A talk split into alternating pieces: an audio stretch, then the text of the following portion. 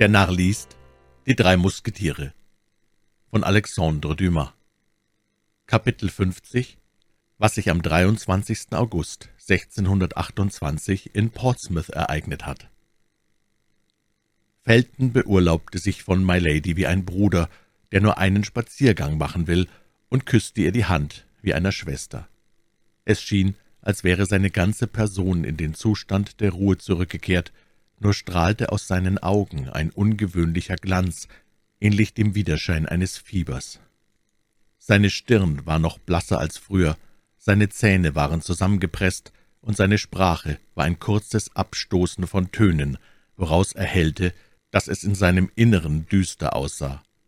Felton stieg ans Land, kletterte auf den Damm, der nach der Höhe des abschüssigen Ufers führte, grüßte Mylady zum letzten Mal und schlug den Weg nach der Stadt ein.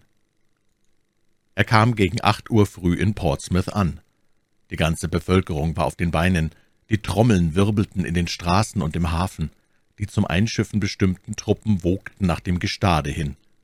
Felton erreichte, mit Schweiß übergossen und mit Staub bedeckt, den Admiralitätspalast. Sein sonst blasses Antlitz wurde purpurrot vor Hitze und Zorn. Die Wache wollte ihn zurückweisen, allein er rief den Anführer des Postens, nahm den Brief aus der Tasche, den er zu bestellen hatte, und sprach bloß die Worte Eilbote von Lord Winter. Auf den Namen eines Lords, von dem man wusste, dass er der vertrauteste Freund seiner Herrlichkeit sei, gab der Anführer des Postens Befehl, Felton vorwärts zu lassen, da er noch überdies die Uniform eines Marineoffiziers trug. Felton stürzte in den Palast. In dem Moment, wo er in den Vorhof trat, erschien auch ein staubbedeckter, keuchender Mann, der vor der Tür ein Postpferd stehen ließ, das vor Ermattung in die Knie sank. Dieser und Felton wandten sich zugleich an Patrick, den ersten Kammerdiener des Herzogs. Felton nannte den Baron Winter. Der Unbekannte wollte niemand nennen und gab vor, er dürfe sich bloß dem Herzog zu erkennen geben. Jeder wollte sich den Vorzug anmaßen. Patrick, der wohl wusste, dass Lord Winter durch Dienstgeschäfte wie durch Freundschaft mit dem Herzog verbunden war, gab auch demjenigen den Vorzug, der im Namen des Lords kam. Der andere musste warten, und wie er diesen Aufschub verwünschte, lässt sich leicht erachten. Der Kammerdiener ließ Felton in einen großen Saal treten, worin die Deputierten von La Rochelle mit dem Prinzen Soubise an der Spitze harrten, und führte ihn von da in ein Kabinett, wo Buckingham, der eben aus dem Bade kam, mit mehr Sorgfalt als gewöhnlich seine Toilette vollendete. »Der Leutnant Felton«, meldete Patrick, »geschickt von Lord Winter.« »Von Lord Winter«, wiederholte Buckingham. »Er möge eintreten.« Felton trat ein. In diesem Moment warf Buckingham einen reichen, goldgestickten Schlafrock auf das Kanapee, um ein ganz mit Perlen geschmücktes Wams von blauem Samt anzuziehen. »Weshalb kam denn der Baron nicht selber?« fragte Buckingham. »Ich habe ihn diesen Morgen erwartet.« »Er gab mir den Befehl, ewige Herrlichkeit zu melden«, versetzte Felton, »dass er es ungemein bedaure, nicht die Ehre haben zu können, doch sei er durch eine notwendige Bewachung im Schlosse verhindert.« »Ja, ja«, sagte Buckingham, »ich weiß, er hat eine Gefangene.« »Gerade von dieser Gefangenen wollte ich mit Eurer Herrlichkeit sprechen«, erwiderte Felton. »Gut so, sprecht.« »My Lord, nur Eure Herrlichkeit darf hören, was ich zu sagen habe.« »Verlasst uns, Patrick«, sagte Buckingham. »Doch bleib im Bereich der Glocke, ich werde dich sogleich wieder rufen.« Patrick entfernte sich. »Wir sind allein, mein Herr«, sagte Buckingham.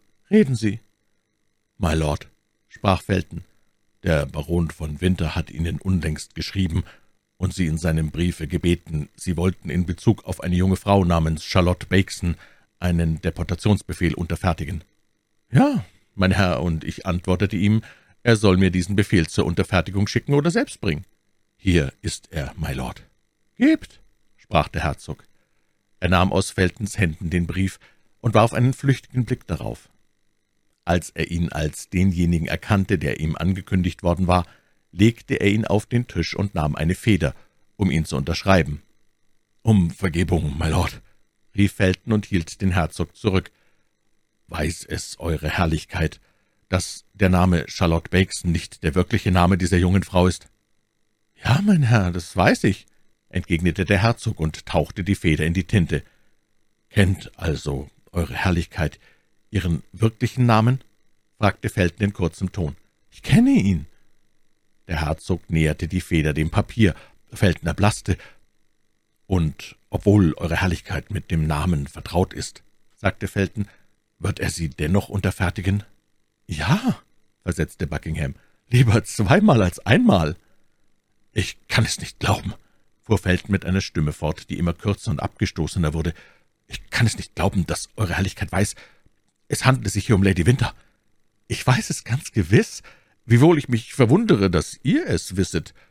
Und Eure Herrlichkeit wird diesen Befehl ohne Gewissensbisse unterschreiben?« Buckingham blickte den jungen Mann befremdet an und sagte, »He doch, mein Herr, wisst ihr, dass ihr an mich ganz sonderbare Fragen stellt, und ich albern wäre, sie euch beantworten zu wollen?« »Antworten Sie, Monseigneur«, sagte Felton. »Die Lage der Dinge ist bedeutsamer, als Sie vielleicht glauben.« Buckingham dachte, weil der junge Mann von Lord Winter abgesandt war, so rede er gewiss in dessen Namen und besänftigte sich. »Ohne Gewissensbisse«, antwortete er, »und der Baron weiß es so gut wie ich, dass My Lady eine große Verbrecherin ist und dass die auf Deportation beschränkte Strafe als eine Gnade anzusehen sei.« Der Herzog hielt die Feder an das Papier. »My Lord, Sie werden diesen Befehl nicht unterschreiben«, sprach Felton und trat einen Schritt gegen den Herzog vor. »Ich werde ihn nicht unterschreiben«, fragte Buckingham. »Und warum das nicht?« »Nun, Sie werden in sich selbst gehen und My Lady Gerechtigkeit widerfahren lassen. Man würde ihr damit, dass man sie nach Tyburn schickte, Gerechtigkeit widerfahren lassen, denn My Lady ist eine Ruchlose«, sagte Buckingham. »Monsieur, My Lady ist ein Engel. Sie wissen das recht gut, und ich verlange für sie die Freiheit.« »He doch«, rief Buckingham, »seid ihr verrückt, dass ihr so redet?« »My Lord, entschuldigen Sie, ich rede, wie ich kann. Allein bedenken Sie, my Lord, was Sie zu tun beabsichtigten, und fürchten Sie, das Maß zu überschreiten.« »Was? Gott vergebe mir«, rief Buckingham. »Ich glaube gar, er will mir drohen.« »Nein, my Lord, ich bitte noch und sage Ihnen, ein Wassertropfen reicht hin, um ein volles Gefäß zum Überlaufen zu bringen. Ein geringer Fehltritt kann die Strafe auf das Haupt herabrufen, das, ungeachtet so vieler Verbrechen, bis heute verschont geblieben ist.« »Herr Felton«, sagte Buckingham, »fort von mir und auf der Stelle in Haft. Und Sie, my Lord, Sie werden mich bis zum Schluss anhören. Sie haben das junge Mädchen verleitet, misshandelt, gebrandmarkt. Machen Sie Ihre Schuld gegen sie wieder gut, lassen Sie sie frei, und ich will von Ihnen nichts weiter verlangen. Ihr werdet nichts weiter verlangen? wiederholte Buckingham, indem er Felton voll Staunen anblickte und auf jede Silbe dieser fünf Worte einen besonderen Nachdruck legte. My Lord, fuhr Felton fort, und zwar mehr aufgeregt, je länger er sprach, man ist ihrer Frevel müde. Sie haben die Gewalt missbraucht, die sie sich anmaßten. Gott wird sie später dafür bestrafen, aber ich, ich bestrafe sie heute. Ha, das ist zu viel, rief Buckingham und trat gegen die Tür vor. Felton versperrte ihm den Weg und sagte, »Ich bitte in Demut, unterzeichnen Sie den Freilassungsbefehl für Lady Winter, gegen die Sie sich vergangen haben. Hinweg, mein Herr!« gebot Buckingham, »und ich rufe meine Leute und lass euch forttreiben.« »Sie werden nicht rufen«, sagte Felton und stellte sich schnell zwischen den Herzog und die Glocke, die auf einem mit Silber getäfelten Tischchen stand. »Haben Sie Acht, my Lord, Sie sind jetzt in Gottes Hand. In des Teufels Hand, wollt ihr sagen«, rief Buckingham mit verstärkter Stimme, um Leute aufmerksam zu machen, ohne dass er sie unmittelbar gerufen hätte. »Unterschreiben Sie, my Lord, unterschreiben Sie die Freilassung der Lady Winter«, sprach Felton und stieß ein Papier gegen den Herzog hin. »Gewalt! Was ist's? Holla! Patrick!« »Unterschreiben Sie, my Lord!« »Niemals! Niemals!« »Herbei!« schrie der Herzog und sprang auf seinen Degen los, doch Felton ließ ihm nicht die Zeit, denselben zu zücken. Er hielt das entblößte Messer, mit dem sich Milady verwundet hatte, unter seinem Wams verborgen, und mit einem Satz war er an dem Herzog. In diesem Moment trat Patrick in den Saal und rief, »My Lord, ein Brief aus Frankreich!« »Aus Frankreich?« entgegnete der Herzog, der alles andere vergaß und nur daran dachte, von wem dieser Brief komme. Felton nützte diesen Moment und bohrte ihm das Messer bis ans Heft in die Seite. Ah, »Verräter!« schrie Buckingham, »du hast mich ermordet!« »Mörder, zu Hilfe!« Kreischte Patrick. Felton wandte seine Blicke umher, um zu entfliehen. Als er die Tür offen sah, stürzte er in das Nebenzimmer, worin, wie schon gesagt, die Deputierten von La Rochelle warteten, eilte durch dasselbe und floh der Treppe zu. Allein schon auf der ersten Stufe begegnete er Lord Winter, der ihn, als er ihn blass, verstört, leichenfahl, an der Hand und Gesicht mit Blut bespritzt heraneilen sah, an der Kehle packte und ihm zurief, »Ich habe es geahnt, ich habe es gewusst!« Eine Minute zu spät, oh, ich Unglücklicher! Felton leistete keinen Widerstand. Lord Winter überlieferte ihn den Wachen, und diese führten ihn, bis auf weitere Befehle, nach einer kleinen, das Meer beherrschenden Terrasse, während er selbst in das Kabinett Buckinghams eilte. Auf das Geschrei, das der Herzog ausgestoßen, und auf Patricks Hilferuf stürzte der Mann, den Felton im Vorhof angetroffen, eilfertig in das Kabinett. Er fand den Herzog auf einem Sofa liegend, die Wunde mit krampfhafter Hand zusammenpressend. »Laporte«, rief der Herzog mit ersterbender Stimme, »Laporte, kommst du von hier?« »Ja, Monseigneur«, versetzte der getreue Diener der Königin Anna. »Aber ach, vielleicht schon zu spät. Stille, Laporte, man könnte dich hören. Oh, ich sollte nicht mehr erfahren, was sie mir sagen lässt. Mein Gott, ich sterbe.« Der Herzog war ohnmächtig. Mittlerweile waren Lord Winter, die Deputierten, die Anführer der Expedition, die Beamten des Hauses Buckingham in das Kabinett gekommen. Überall erschallte ein Geschrei der Verzweiflung. Die Kunde, die den Palast mit Wehklagen und Seufzern erfüllte, verbreitete sich alsbald durch die ganze Stadt. Ein Kanonenschuss verkündete ein neues, unerwartetes Ereignis. Lord Winter raufte sich die Haare und stöhnte. »Um eine Minute zu spät! Ach, um eine Minute zu spät! Oh Gott, was ist das für ein Unglück?« Man hatte ihm in der Tat um sieben Uhr früh gemeldet, dass eine Strickleiter an einem Fenster des Schlosses hänge. Er lief auch zugleich in Myladies Zimmer, fand dasselbe leer, das Fenster geöffnet und die Gitterstangen durchgesägt. Er erinnerte sich wieder, was ihm D'Artagnan durch seinen Boten mündlich empfohlen hatte. Er zitterte für den Herzog, eilte in den Stall und, ohne dass er sich Zeit nahm, ein Pferd satteln zu lassen, bestieg er das erste Beste, sprengte im stärksten Galopp von hinnen, stieg im Hof ab, schürzte die Treppe hinauf und traf da Felton auf der ersten Stufe, wie wir erwähnt haben. Der Herzog war indes nicht gestorben. Er kam wieder zu sich, öffnete die Augen und Hoffnung drang in aller Herzen. »Meine Herren«, sprach er, »lasst mich mit Patrick und Laporte allein. Ihr seid hier, Lord Winter. Ihr habt mir diesen Morgen einen sonderbaren Narren gesendet. Seht nur, in welchen Zustand er mich gebracht hat.« »Oh, my Lord«, ächzte der Baron, »ich werde nie wieder Trost finden.« »Daran tätest du Unrecht, mein guter Winter«, versetzte Buckingham und bot ihm die Hand. »Ich kenne keinen Menschen, der es verdiente, dass ihn ein anderer Mensch durch seine ganze Lebenszeit beklage. Doch bitte ich dich, lass uns allein.« Der Baron ging schluchzend hinaus. Im Kabinett blieben nur noch der verwundete Herzog, Laporte und Patrick. Man suchte einen Arzt, doch er ließ sich nicht finden. »Sie werden am Leben bleiben, my Lord«, wiederholte der Bote aus Frankreich vor dem Bett des Herzogs kniend. »Was hat sie mir geschrieben?« fragte der Herzog mit matter Stimme, von Blut triefend und furchtbare Schmerzen niederkämpfend. »Was hat sie mir geschrieben? Lies ihren Brief mir vor.« »Oh, my Lord«, seufzte Laporte, »Nun, Laporte, siehst du nicht, dass ich keine Zeit zu verlieren habe?« Laporte entsiegelte das Pergament und legte es dem Herzog vor Augen. Allein Buckingham versuchte umsonst, die Schrift zu lesen. »Lies nur«, sagte er, »lies. Ich sehe nichts mehr. Lies also, denn vielleicht werde ich bald auch nicht mehr hören und sterben, ohne dass ich erfuhr, was sie mir geschrieben hat.« Laporte machte keine Schwierigkeiten mehr und las. »My Lord, ich beschwöre Sie bei dem, was ich für Sie und durch Sie gelitten habe, seit ich Sie kenne, dass Sie, wenn Ihnen anders an meiner Ruhe etwas gelegen ist, von den größten Zurüstungen gegen Frankreich ablassen und einen Krieg aufgeben, von dem ganz laut gesagt wird, die Religion sei bloß die scheinbare Ursache, und von dem ganz leise gesagt wird, Ihre Neigung zu mir sei der geheime Grund.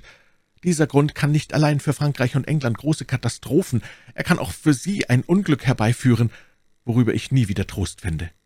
Behüten Sie Ihr Leben, was man bedroht, und das mir von dem Augenblick an teuer sein wird, wo ich nicht mehr gezwungen sein werde, Sie als einen Feind zu betrachten. Ihre wohlgeneigte Anna. Buckingham raffte den ganzen Rest seiner Kraft zusammen, um diesen Brief anzuhören, und als er beendigt war, fragte er, als hätte er darin eine bittere Enttäuschung gefunden, »Laporte, hast du mir mündlich nichts mehr zu melden?« »Ja, Monseigneur, die Königin gab mir den Auftrag, Ihnen zu sagen, dass Sie auf Ihrer Hut sein sollen, weil sie zuverlässige Kunde habe, dass man Ihnen nach dem Leben strebe.« »Und das ist alles? Das ist alles?« fragte Buckingham mit Ungeduld. »Auch hat sie mir noch beauftragt, Ihnen zu sagen, dass sie Ihnen fortan wohlgeneigt bleibe.« »Ha!« rief Buckingham. »Gott sei gelobt! Mein Tod wird für Sie nicht der Tod eines Fremden sein.« Laporte zerrann in Tränen. »Patrick«, sagte der Herzog, »bringe mir das Kästchen, worin die diamantenen Nestelstifte gelegen sind.« Patrick brachte den geforderten Gegenstand, den Laporte sogleich als ein vormaliges Eigentum der Königin erkannte. »Nun, bring das kleine weiße Atlaskissen, worauf Ihre Namenschiffre in Perlen gestickt ist.« Patrick kam auch diesem Befehl nach. »Sie, Laporte«, sagte Buckingham, »das sind die einzigen Pfänder, die ich von ihr besitze, die silberne Kästchen und diese zwei Briefe. Bring sie Ihrer Majestät zurück, und als letztes Andenken er suchte nach einem kostbaren Gegenstand. »Füge noch bei!« Er suchte abermals, doch seine vom Tode schon verdunkelten Augen begegneten nur dem Messer, das den Händen Feltens entglitten und dessen Klinge noch rauchend war von frischem Blut. »Füge noch dieses Messer bei«, fuhr der Herzog fort und drückte Laporte die Hand. Sonach legte er das kleine Kissen in das silberne Kästchen, ließ das Messer hineinfallen und gab Laporte ein Zeichen, dass er nicht mehr zu reden vermöge. Hierauf befiel ihn eine letzte krampfhafte Zuckung, der er sich nicht mehr erwehren konnte, und glitt vom Sofa auf die Erde nieder. Patrick stieß einen entsetzlichen Schrei aus. Buckingham wollte zum letzten Mal lächeln, allein der Tod fesselte schon seine Gedanken, und so blieb dieses als ein letztes Lebewohl auf seinen Lippen und seiner Stirn abgedrückt. Als Lord Winter sah, dass Buckingham ausgeatmet habe, ging er schnell zu Felton zurück, den die Soldaten auf der Terrasse des Palastes bewachten. »Niederträchtiger«, sprach er zu dem jungen Manne, der seit Buckinghams Hingang wieder jene Ruhe und Kaltblütigkeit gefunden hatte, die nicht mehr von ihm weichen wollte. »Niederträchtiger, was hast du getan?« »Ich habe mich gerecht«, erwiderte Felton. »Du«, rief der Baron, »sage, du hast diesem verfluchten Weib als Werkzeug gedient, doch schwöre ich es dir, dass diese Missetat ihre letzte sei.« »Ich weiß nicht, was Sie damit sagen wollen«, versetzte Felton ruhig, »und begreife nicht, wovon Sie reden, my Lord. Ich habe den Herzog von Buckingham getötet, weil er es Ihnen selbst zweimal verweigerte, mich zum Kapitän zu machen. Ich bestrafte ihn ob dieses Unrechts, das ist alles.« Lord Winter sah betroffen auf die Leute, die Felton fesselten, und wusste nicht, was er von einer solchen Unempfindlichkeit halten sollte. Indes hatte sich nur eines gleich einer Wolke auf Feltons Stirn gelagert. Der naive Puritaner glaubte bei jedem Tritt den Tritt und die Stimme Myladies zu vernehmen, die herbeieilte, um in seine Arme zu fallen, sich mit ihm anzuklagen und dem Verderben zu überliefern. Auf einmal erbebte er. Sein Blick war auf einen Punkt im Meer geheftet, das man von einer Terrasse aus beherrschte, auf der er sich befand. Er hatte mit dem Adlerblick eines Seemanns, dort, wo ein anderer nichts als eine auf den Fluten sich wiegende Möwe erblickt hätte, das Segel der Schaluppe wahrgenommen, die in der Richtung nach der Küste Frankreichs steuerte. Er wurde blass, griff mit der Hand nach seinem brechenden Herzen und fühlte, dass er verraten sei. »Eine letzte Gnade«, sprach er zu dem Baron. »Was für eine?« fragte dieser. »Wie viel Uhr ist es?« Der Baron nahm eine Uhr hervor und sagte, »Neun Uhr, weniger zehn Minuten.« Sonach hatte My Lady ihre Abfahrt um anderthalb Stunden vorgerückt. Als sie den Kanonenschuss hörte, der einen unglücklichen Vorfall im Schlosse anzeigte, ließ sie sogleich die Anker lichten. Die Barke schwamm unter blauem Himmel weit entfernt vom Ufer.